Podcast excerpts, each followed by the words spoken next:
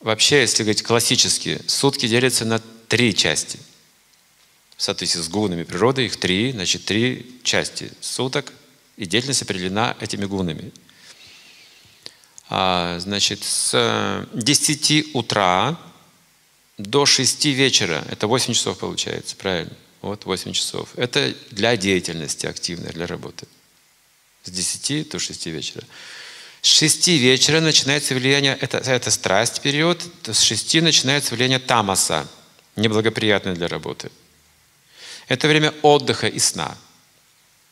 Обязательно нужно остановить все, потому что после 6 вечера работа уже не приносит как бы позитивного, позитивной энергии. С 6 до 2 ночи влияние тамаса глухое. С двух ночи начинает проявляться сатва – до 10 утра. Вот это вот время до 10 утра, вот это ранние утренние часы, очень самые ценные для медитации.